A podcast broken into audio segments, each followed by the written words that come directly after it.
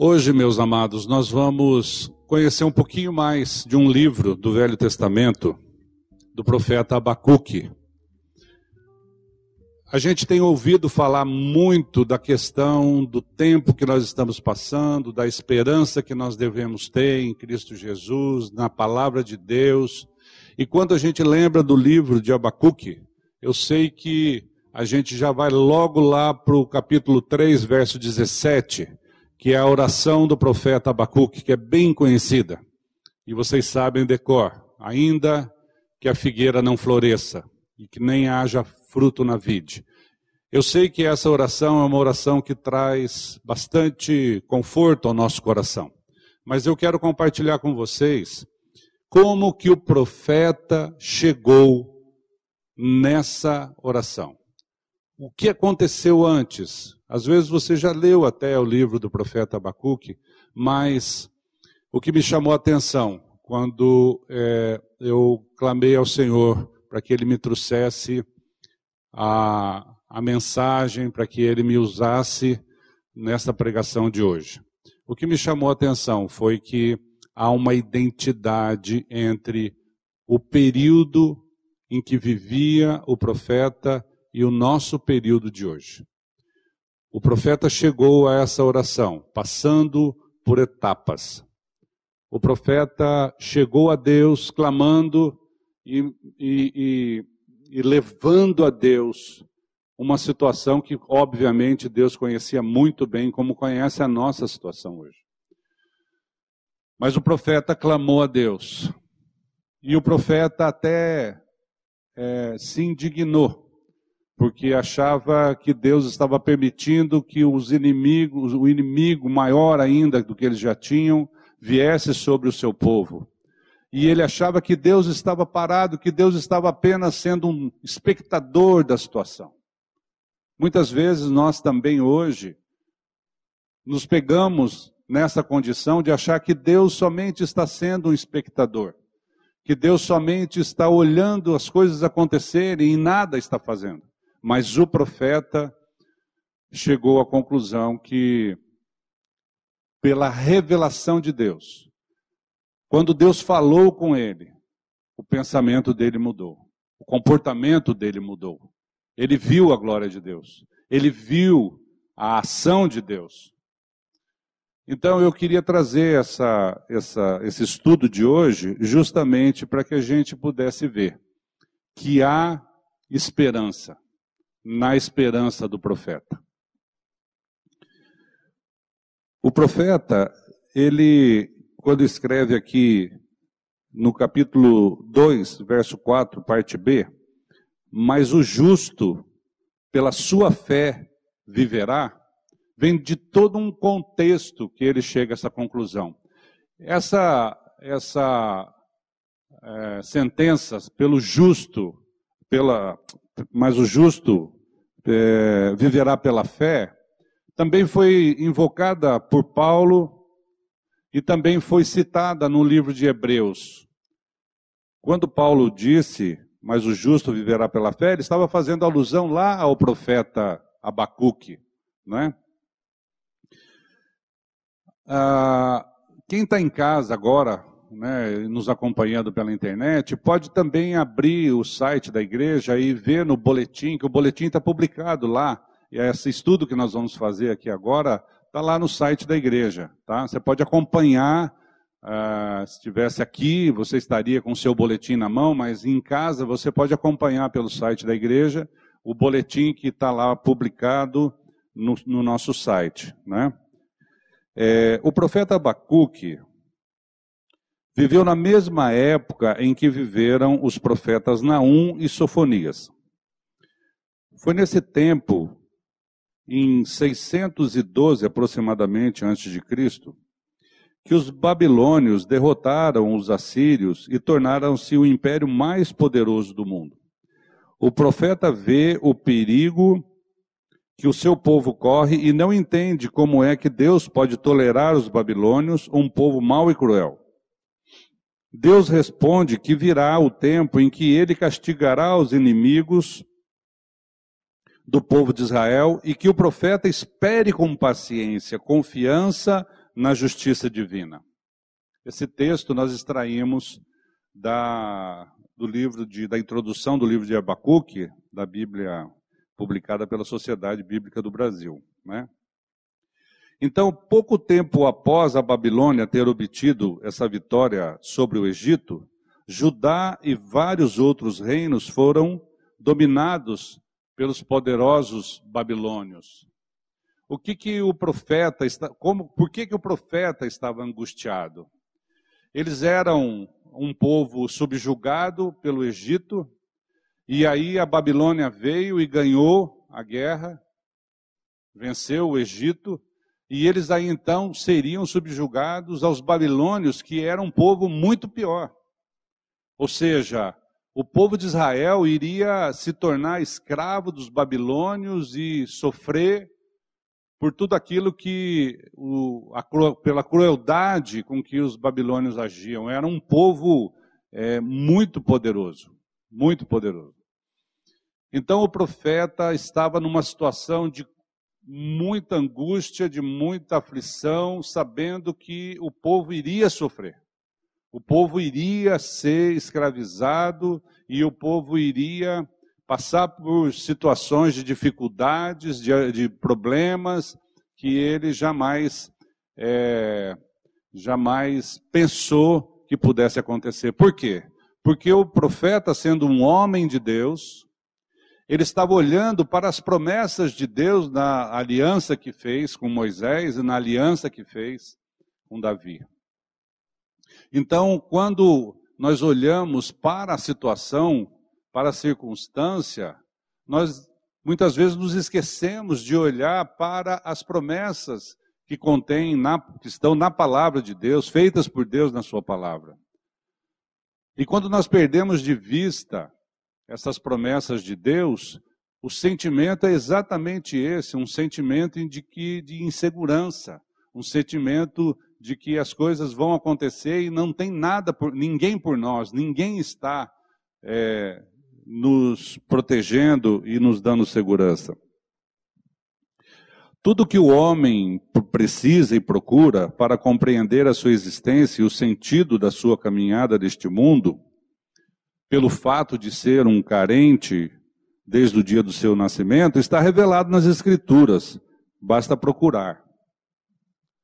O profeta viveu em um tempo não muito diferente deste em que estamos vivendo agora. Era um tempo sombrio de muitas dificuldades, muitas aflições e necessidades. O povo estava cada vez mais distante de Deus, pois estava saindo das mãos dos assírios e caindo nas mãos dos babilônios. Eram cenas de violência e injustiça social que levavam cada vez mais as pessoas ao paganismo. Quando nós perdemos de vista o nosso Deus, quando nós perdemos de vista a certeza de quem nós somos e de quem é o nosso Deus, nós nos distanciamos de Deus, nós saímos da sua dependência, da submissão, e nós começamos a passar por insegurança, porque nós ficamos soltos à nossa própria sorte. Sabemos pela história que o homem sempre teve necessidade de um Salvador. É ou não é? O homem sempre busca alguém que seja o seu Salvador. Nos dias de hoje, a gente tem visto que ah, muitas vezes um presidente se torna um salvador. Um ministro da justiça se torna um salvador. Um ministro da saúde se torna um salvador. Olhe só. Por quê? Porque nós perdemos de vista quem nós somos e o Deus que é o nosso Pai e o Deus que é o Criador de todas as coisas e que já providenciou a nossa salvação no seu Filho Jesus Cristo, e começamos a olhar para o homem achando que esse homem será o nosso Salvador ou seria o nosso Salvador. Mas quando nós vemos na história, nós vemos que esse Salvador que eu citei aqui, todos eles foram frustrados. todos eles caíram. Na Alemanha, na Segunda Guerra, Hitler se tornou um salvador. Hoje nós falamos assim que Hitler é, era um déspota, era um carrasco, era isso, porque essa é a parte que nós conhecemos. Mas vocês sabiam que na época em que Hitler vivia na Alemanha, a maioria dos alemães colocaram Hitler como salvador? Ele foi um bom é, governador, um bom governo para a Alemanha. Aquelas cenas que nós vemos as pessoas é, se rendendo a Hitler, e quando ele passava e todo mundo estendia sua mão, Hi Hitler, não era por obrigação. Eles estavam realmente exaltando aquele homem. Eles estavam achando que aquele homem era o salvador da Alemanha do pós-guerra. Vejam como que o homem não consegue é, se perpetuar nessa posição, porque o homem não foi feito para isso. O homem não é aquele que Deus colocou como nosso Salvador. Então, por isso, nós devemos tomar muito cuidado com o nosso objeto de adoração. Quem é e qual é o nosso objeto de adoração? Tanto é que logo no início do seu livro, voltando agora ao profeta, o profeta se mostra-se deprimido com a situação e leva-nos a entender a sua angústia com o seu clamor. Abacuque 1, verso 2. Até quando, Senhor? Clamarei e tu não me escutarás? Gritarei violência e não me salvarás? O profeta chega diante do Senhor dizendo: Senhor, onde tu estás? O Senhor não está vendo essa situação? O Senhor não está vendo o que nós estamos passando aqui hoje no Brasil e no mundo? Parece que o Senhor tirou férias, parece que o Senhor não está vendo toda essa pandemia, toda essa situação que nós passamos hoje, né? Mas mesmo sendo um homem de Deus, o profeta não conseguia ver nada além da injustiça. Iniquidade e violência pelos terríveis momentos, momentos que assolavam seu país. Sua sensação era de que Deus havia ido embora e que suas palavras foram esquecidas e que suas ações divinas não mais se manifestavam entre o seu povo. Deus não podia ser visto em lugar algum. O profeta ardia pelas almas, assim como o justo que vive pela fé deve arder pelas suas almas.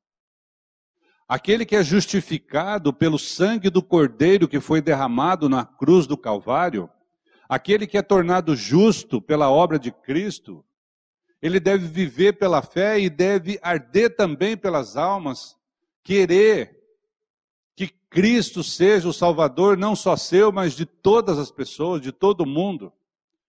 Proclamar o Evangelho, aquilo que nós já ouvimos aqui nessa manhã de hoje. O que nos resta em tempos de necessidades, em tempos de dificuldades? Proclamar o Evangelho.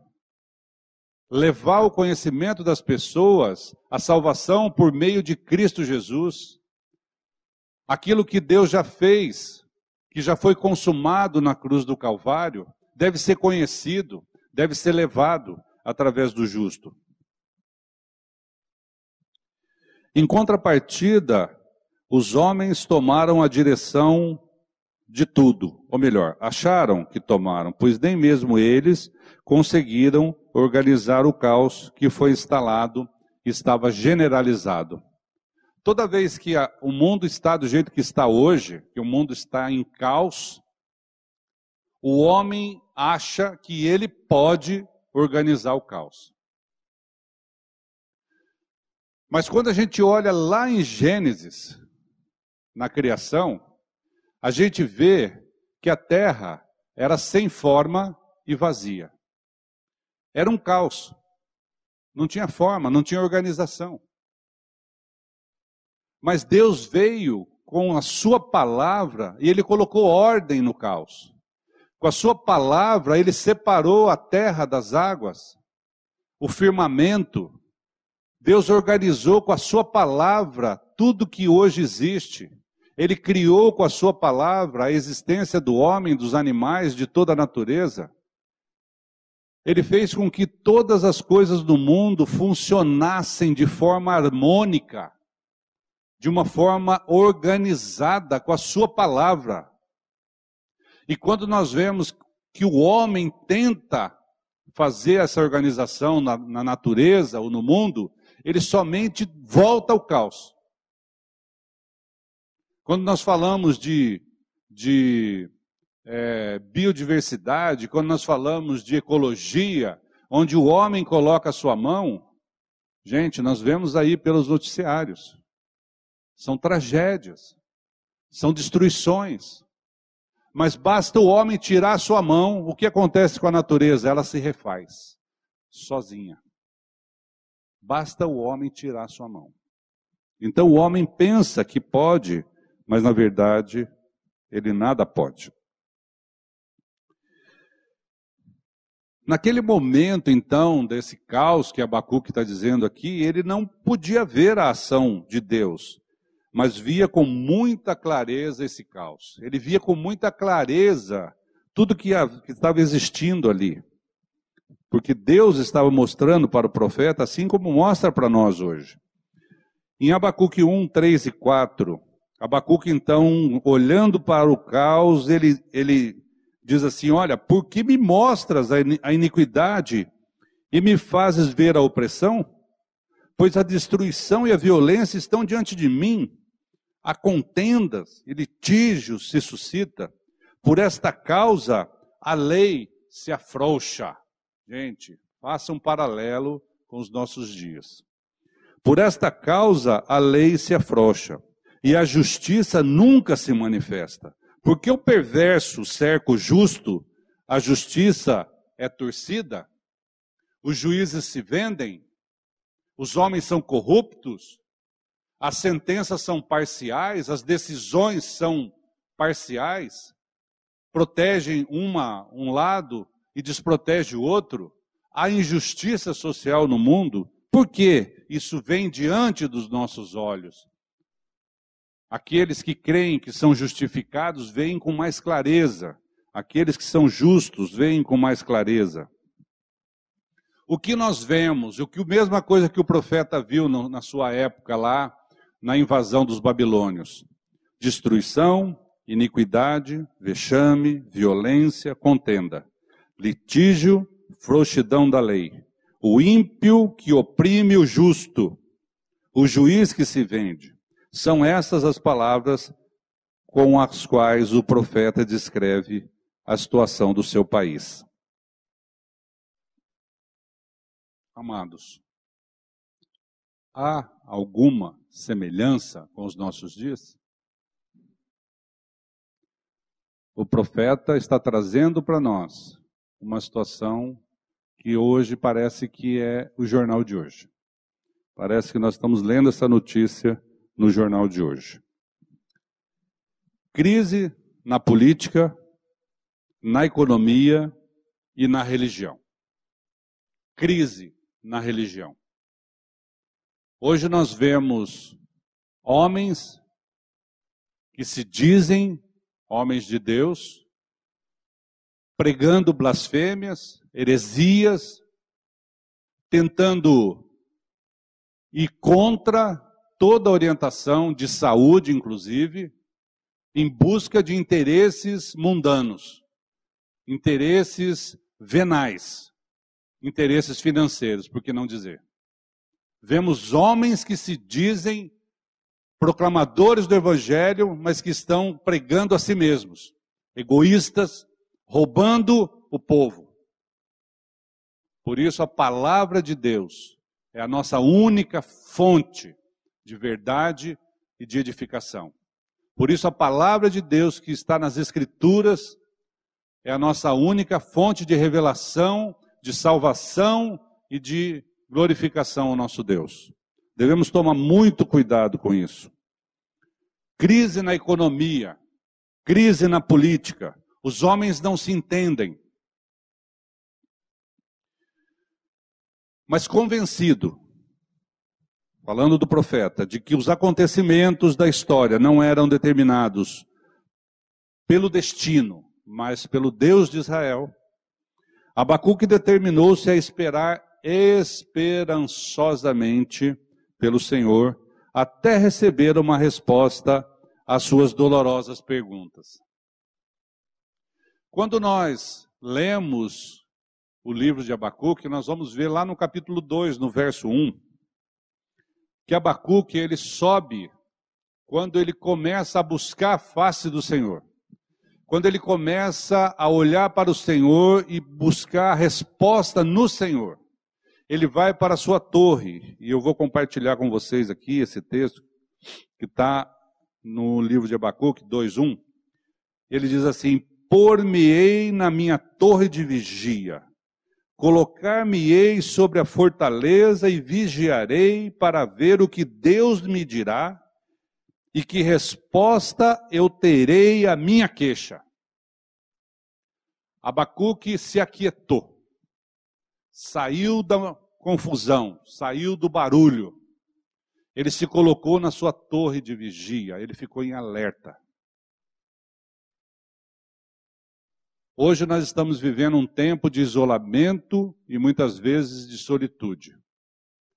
Por que nós não aproveitamos esse tempo em que nós estamos quietos em nossas casas, quietos, onde estamos às vezes trabalhando em poucas pessoas, quietos em qualquer lugar que estejamos, em nosso carro, em uma caminhada, alguma coisa que estivermos fazendo, e nos colocamos quieto, esperando pacientemente a resposta do Senhor. Quando nós estamos no barulho, a gente é, não ouve quando Deus fala conosco. Por isso ele diz: aquietai-vos e sabei que eu sou Deus. É uma ordem de Deus, é um imperativo de Deus. Aquietai-vos. Vamos nos aquietar nesse momento.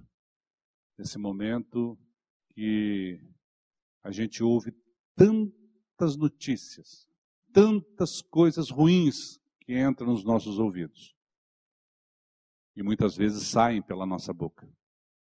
Muitas vezes nós replicamos também notícias ruins.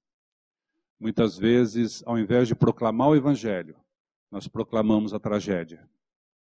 Ao invés de falar da esperança, nós falamos do desespero. Ao invés de falar da obra de Deus que já foi consumada e nos tirou das trevas e nos transportou para o seu reino de luz, nós ficamos falando da obra do homem, o que, que o ministro está fazendo? O que, que os cientistas estão fazendo? O que, que o presidente está fazendo? Isso, por acaso, tem alguma importância para aquele que é justo, que foi justificado, que saiu da família de escravo e agora pertence à família do libertador? Aquele que foi tirado da escravidão e foi libertado pela obra de Cristo? Por acaso isso tem alguma influência sobre nós? Por acaso os nossos olhos estão na crise? Os nossos olhos estão na pandemia ou os nossos olhos estão na esperança que há em Cristo Jesus? Por-me-ei na torre, diz o profeta, me aquietarei e vou esperar. Lemos nas Escrituras que os profetas normalmente trazem a mensagem de Deus para o povo, mas aqui parece que Abacuque está fazendo o caminho inverso. Ele está levando um clamor do povo para Deus. Sempre que buscamos a face do Senhor, precisamos nos lembrar de quem somos. Somos pecadores, carentes da graça. E de quem ele é? Ele é santo. Mas o justo viverá pela fé. Abrimos aqui um parênteses para lembrar que o profeta, ele não ficou parado. Ele se aquietou, ele foi para sua torre, mas ele abriu a sua boca. Ele fez um clamor. Ele falou com Deus, ele orou. Ele colocou diante de Deus a situação. Ele não ficou inerte. Ele não ficou apático. Ele não ficou paralisado por, por pânico ou por falta de, de conhecimento. Mas ele clamou. Ele agiu como um homem justo que era e provido de fé. Somente pode clamar aquele que é provido de fé. Somente pode crer aquele que tem a fé que lhe foi dada por Cristo Jesus. Somente pode clamar aquele que é justo porque foi justificado pela obra de Cristo. Então, aí eu me lembrei que uh, Tiago diz assim no capítulo 5, verso 16: Confessai, pois, os vossos pecados uns aos outros e orai uns pelos outros para serdes curados. Muito pode, por sua eficácia, a súplica do justo. Se um irmão está em pecado ou está doente, a Bíblia manda que nós confessemos os nossos pecados. Que nós falemos dos nossos pecados. A Bíblia também nos manda orar uns pelos outros para sermos curados. Gente, de, de onde vem a nossa cura? A nossa cura espiritual, a nossa cura física, de onde vem a nossa saúde? Você está na sua casa sentado no sofá com o controle remoto na mão, esperando dois anos para a vacina chegar? É isso que você está fazendo? A Bíblia manda que nós possamos orar uns pelos outros para sermos curados. E se alguém tiver doente, nós temos que ungir o doente. Nós temos que buscar saúde e a cura, onde nós temos a certeza que ela existe e que ela vem pela misericórdia de Deus. Nós não podemos ficar parados, estáticos, estagnados, aguardando um Salvador que não virá, porque ele já veio. O nosso Salvador é Cristo Jesus. O nosso Salvador não é o ministro, não é o presidente, não é o cientista. O nosso Salvador já consumou a sua obra. Todas as vacinas já foram feitas naquela cruz do Calvário. Todos os remédios foram derramados sobre nós naquela cruz. Nós não podemos ficar esperando uma cura do lugar que não vem, de um Salvador que é homem e que é cheio de pecado como qualquer um de nós. Falar que tem fé e não agir não adianta nada, pois a intenção sem ação, gente, é igual a nada. Eu posso ter intenção de orar por um irmão, mas se eu não orar. Essa semana nós assistimos um filme em casa. Sou ruim de lembrar nome de filme, viu? Nós assistimos um filme em casa, que passou no cinema esses dias e agora está passando na televisão. E a cena que me chocou, que me chamou a atenção, foi que um membro de uma igreja foi ao hospital fazer uma visita a um doente. E ele falou que ia orar pelo, pelo doente. E no dia seguinte ele voltou no hospital e o doente perguntou assim: Você orou por mim? Você disse que ia orar por mim. Você orou por mim? E ele disse: Não. Por que será que nós somos assim? Por que será que nós somos falhos. Mesmo crendo, mesmo confessando, mesmo sendo justificado, sendo justo e vivendo pela fé, nós falhamos. Nós falhamos. Tiago 2,26 diz assim: Porque assim como o corpo sem o espírito está morto, assim também a fé sem obras é morta. Falar que é cristão é fácil. Ser cristão é que são elas. Ser cristão é transpirar Cristo, é exalar o perfume de Cristo, é buscar esperança em Cristo, é colocar Cristo como o Senhor das nossas vidas, é colocar Cristo sentado no trono do nosso, nosso coração, é colocar Deus acima de todas as coisas, é buscar o primeiro mandamento como verdade na sua vida. Amar a Deus sobre todas as coisas. Esse é o primeiro mandamento. Mas é isso que nós fazemos? É isso que nós estamos fazendo aqui hoje, diante das circunstâncias que nós estamos vivendo? Mais que vencedores, o nome do filme. Para quem quiser ver, eu indico e o pastor Maurício também avaliza. Abacuque encontra no Senhor não só o alívio, mas também a esperança e o descanso que procurava. No final do livro, ele testemunha o seu reconhecimento e a sua gratidão. Abacuque 3, 3 e 4. Deus vem de Temã, e do Monte Parã vem o Santo. A sua glória cobre os céus e a terra se enche do seu louvor. O seu resplendor é como a luz, raios brilham da sua mão, e ali está velado o seu poder. Vejam que agora o profeta deixou de olhar para as circunstâncias, para a violência, para a injustiça e começou a olhar para Deus. E começou a ver que Deus estava vindo. E ele estava vendo já os raios de luz da mão do Senhor. E ele estava vendo ali o poder de Deus que ia ser manifestado no meio do seu povo. Por suas palavras, vemos que agora o profeta consegue contemplar a glória de Deus e entender os seus desígnios.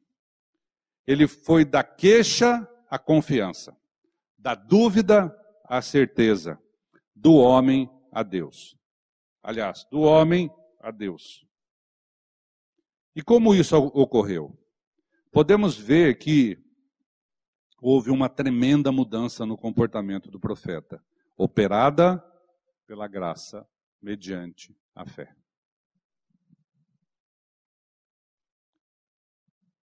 É somente essa graça, amados, que pode transformar as nossas vidas, o nosso pensamento, o nosso olhar. É somente essa graça de Deus que pode abastecer o nosso coração de esperança sem fim, de esperança infinita. E, e, nós podemos até no final dizer: ainda que a figueira não floresça e que nem haja fruto na vide, todavia eu me alegrarei no Senhor, que foi a oração do profeta. A resposta de Deus para o profeta, não esclarece todas as circunstâncias dolorosas que eles estavam passando naquele momento, mas ensina o segredo da vida, da aliança no aqui e agora da história. Renova a nossa esperança na aliança que foi firmada lá atrás, na aliança da palavra de Deus que é fiel à sua palavra e ele jamais vai nos desamparar. É nessa aliança que nós nos fiamos ou seja, perseverança, paciência e expectativa esperançosa e esperar o cumprimento da promessa infalível do Senhor. Esperança esperançosa. Está até errado essa escrita, mas é uma esperança que traz esperança. É uma esperança que não se desfaz. É uma esperança que nos alegra. E aí em Abacuque, capítulo 2, de 2 a 4, está escrito assim: O Senhor me respondeu e disse: Amados, será que nós vamos chegar a essa experiência, a mesma experiência do profeta? O Senhor me respondeu. Eu clamei, o Senhor me respondeu.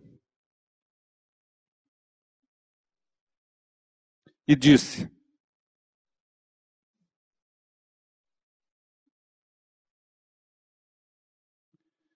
Escreve a visão grava sobre tábuas para que quem possa desculpe para que a possa ler até quem passa correndo mostra ao mundo em letras garrafais quem é o teu Deus mostra ao mundo em letras que todos possam ler. Onde está a tua esperança? Porque a visão ainda está para cumprir-se no tempo determinado. Mas se apressa para o fim e não falhará.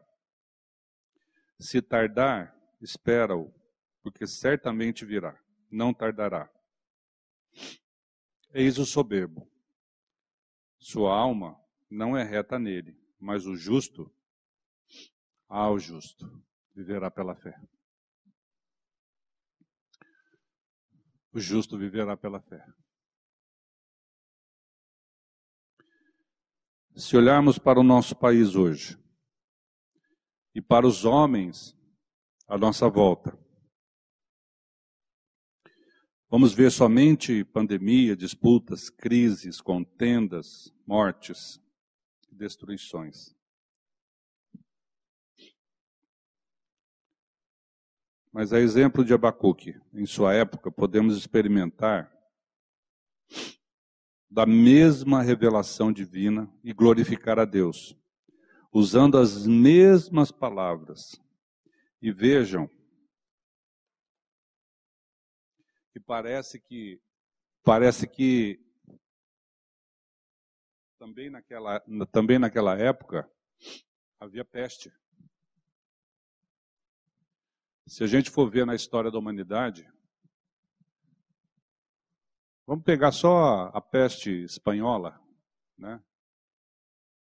Como será que as pessoas naquela época da peste espanhola estavam olhando a situação? Será que elas estavam dizendo, que as coisas nunca mais iam voltar ao normal, como nós dizemos hoje? Será que elas diziam que é, todo mundo vai morrer, como muitas vezes nós dizemos hoje? Mas Deus foi fiel. A peste passou. Muitas pessoas morreram. Claro, muitas pessoas morreram.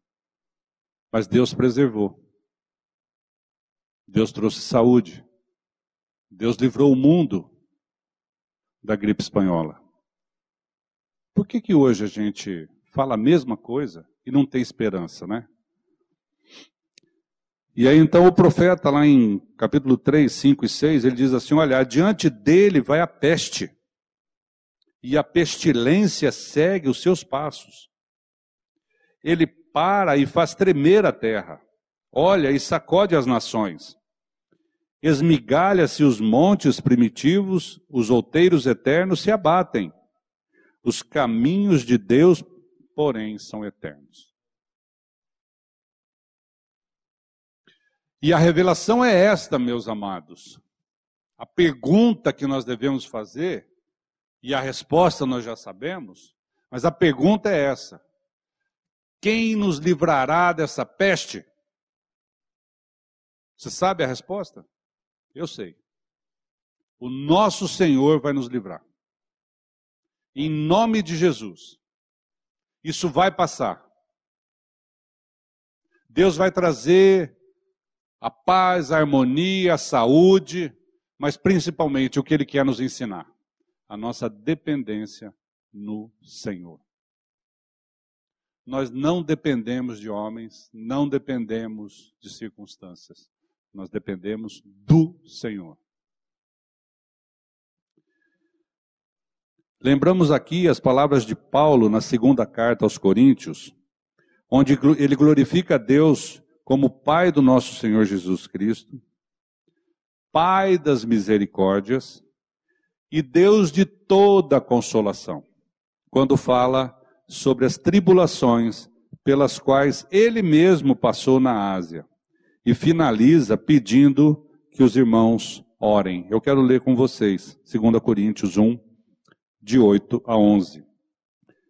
Porque não queremos, irmãos, que ignoreis a natureza da tribulação que nos sobreveio na Ásia, porquanto foi acima das nossas forças, a ponto de desesperarmos até da própria vida. Contudo, já em nós mesmos tivemos a sentença de morte. Deixa eu fechar aqui que eu quero ler, terminar de ler a sentença de morte, para que não confiemos em nós, e sim no Deus que ressuscita os mortos, o qual nos livrou e livrará de tão grande morte, em quem temos esperado que ainda continuará a livrar-nos, ajudando-nos também vós com as vossas orações a nosso favor, para que, por muitos, sejam dados, dadas graças a nosso respeito, pelo benefício que nos foi concedido por meio de muitos. Paulo fala de morte. Não devemos temer a morte. Quando ele fala da sentença de morte aqui, que ele que ele chamou atenção pela, pelas aflições e pelas tribulações que ele passou, e nós vemos hoje nos nossos dias muita gente falando de morte, muita gente com medo na morte. Nós temos que olhar lá para Romanos 8, 10, onde Paulo escreveu assim: Olha, se, porém, Romanos 8, 10. Se, porém, Cristo está em vós, o corpo, na verdade, está morto por causa do pecado, mas o espírito e vida por causa da o espírito é vida por causa da justiça. Quando nós falamos de morte, morte é uma questão que não foge aos planos de Deus. Morte é uma questão que não está fora da criação. Morte é uma consequência do pecado, mas Deus já cuidou até da morte. Por isso, Paula, Paulo até fala: é, para mim, o morrer é lucro e o viver é Cristo. Por que, que Paulo fala que o morrer é lucro? Nós temos essa coragem de falar hoje? Para mim, o morrer é lucro e o viver é Cristo?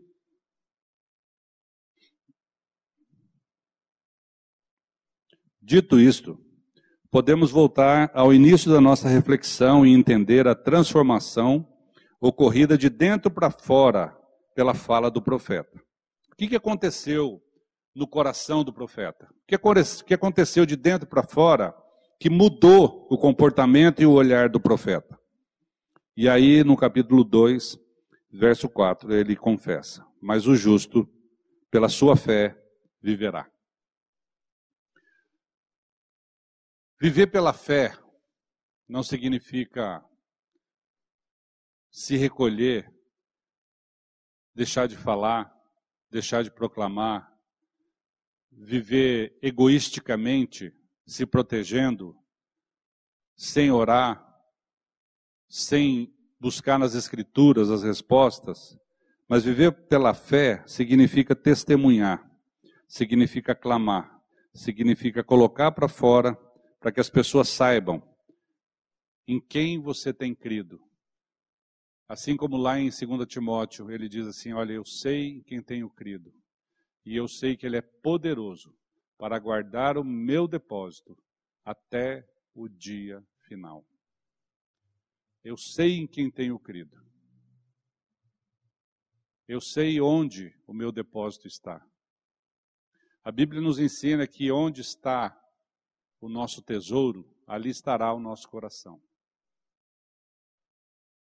Deus vai dizer para nós, lá em Deuteronômio: Eis que eu coloco diante de ti a vida e a morte, o bem e o mal, a bênção e a maldição. E aí ele mesmo fala: escolhe, pois, a vida, escolhe, pois, o bem, e escolhe, pois, a bênção. O que nós estamos escolhendo? Como nós estamos vivendo? Como nós estamos olhando toda essa circunstância que hoje está muitas vezes trazendo desespero para nós? E nós, às vezes, estamos sendo agentes de levar desespero a outros também. Muito cuidado com isso, meus irmãos. O justo é o carente, mendigo da graça, que foi justificado gratuitamente. Veja que a graça de Deus é a fonte da justificação. Romanos 3, 23 e 24 nos ensina assim: Pois todos pecaram e carecem da glória de Deus sendo justificados gratuitamente por sua graça, mediante a redenção que há em Cristo Jesus. Todos pecaram. Mas pela graça, aquele que crê é justificado em Cristo Jesus.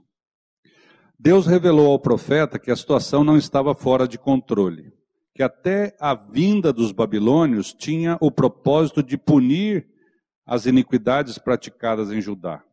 Por mais estranho que possa parecer, Deus às vezes tem que permitir uma tragédia para dar fim a outra tragédia.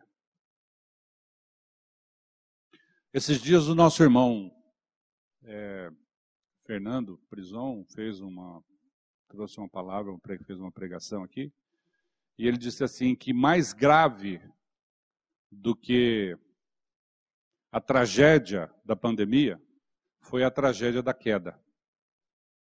E eu fui obrigado a concordar com ele.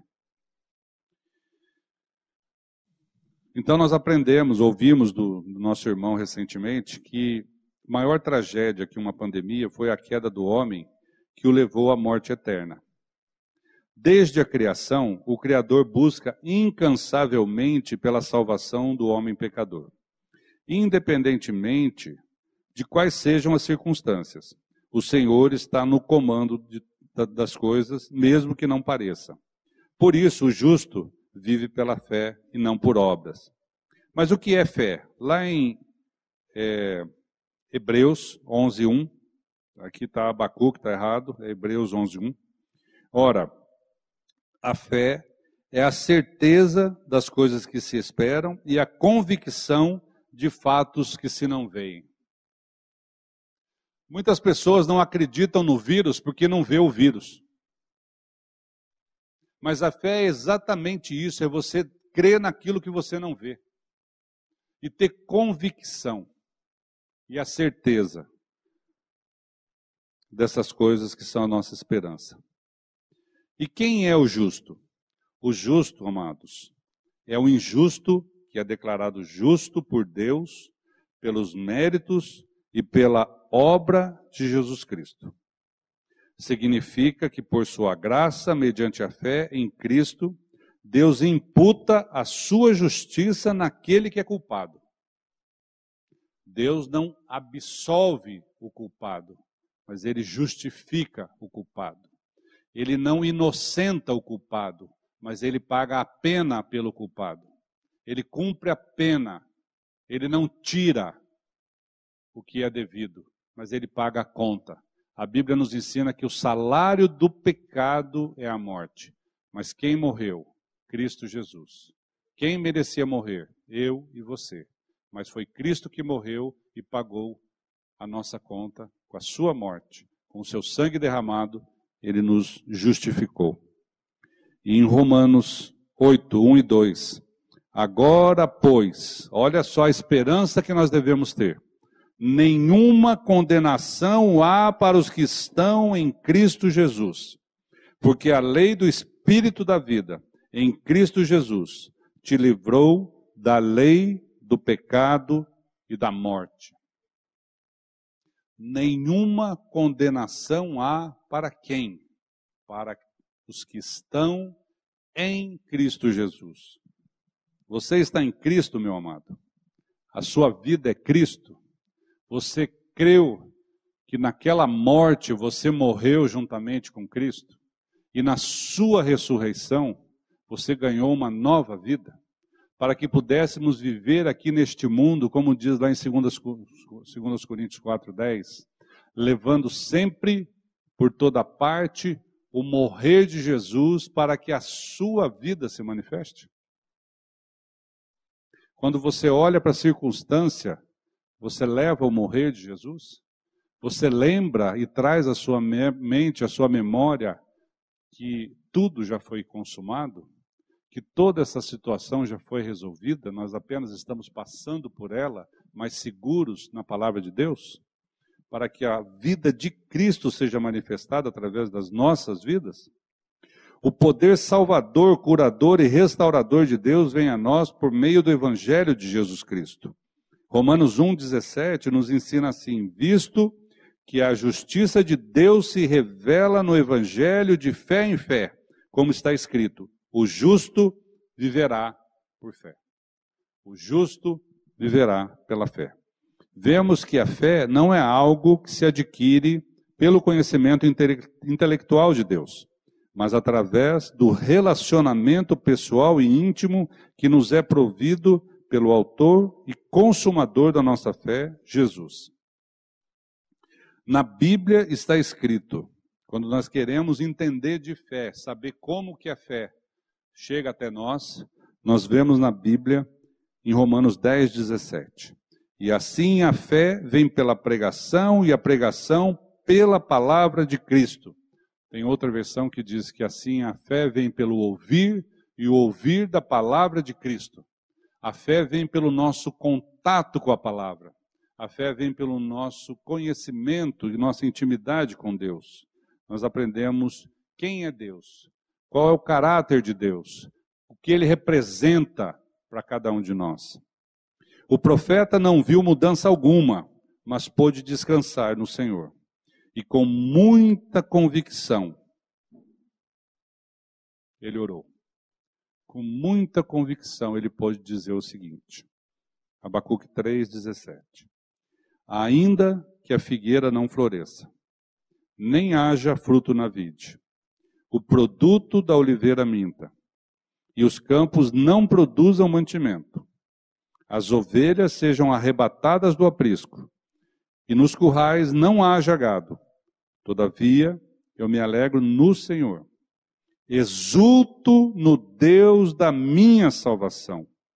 O Senhor Deus é a minha fortaleza e faz os meus pés como os da corça e me faz andar altaneiramente. A nossa oração, pela misericórdia de Deus, que seja a mesma oração do profeta. A presença do Senhor na sua igreja, no seu templo, confirma o seu domínio sobre os acontecimentos e fornece garantias de que no final a sua legítima reivindicação do mundo todo será conhecida universalmente. A revelação da orientação intencional do Senhor transformou o olhar do profeta Abacuque, transformou o olhar é, de queixa num cântico de um hino de adoração transformou de tristeza em alegria. E em vez de aguardar passivamente pela intervenção divina, Abacuque se colocou diante do Senhor. Ele clamou e levou toda a circunstância ao conhecimento de Deus.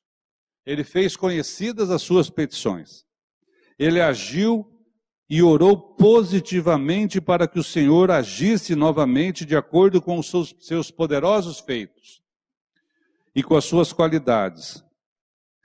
Na sua oração, o futuro se moveu para o presente, Com antecipação, ele, ele celebrou a vinda do Senhor. Percebam que Abacuque, quando ele, ele primeiro ele levou o clamor, depois ele ouviu a voz do Senhor, depois ele já viu o Senhor vindo no seu socorro, mas a situação ainda não tinha mudado. Os babilônios ainda estavam chegando. Eles ainda iam passar por muitos problemas. Mas Abacuque já começou a louvar, já começou a glorificar, já começou a agradecer e apresentar essa oração. Fala, Senhor, ainda que tudo pareça ruim, ainda quando esse povo chegar, as coisas que vão acontecer, eu não tenho nem noção de como vai ficar. Mas todavia eu me alegro no Senhor. A alegria de Abacuque antecipou toda, todos os acontecimentos. Eu não sei se nós estamos no início, no meio ou no fim da pandemia. Eu não sei. E ninguém sabe. E ninguém sabe. Não adianta, ah, mas o fulano falou isso, falou. Ninguém sabe. Tudo está debaixo do controle da soberania do nosso Deus. É só Ele que sabe. Mas ainda que estejamos no início, ainda que não tenha passado todo o processo mais grave que poderia, ou não sei se vai passar ou não, Deus sabe, ainda que isso aconteça, onde está o nosso coração? Onde está a nossa alegria? Onde está a nossa esperança? Quando a Bíblia fala que o justo vive pela fé, é assim que nós estamos vivendo? É assim que nós estamos agindo? É assim que nós estamos buscando a face do Senhor?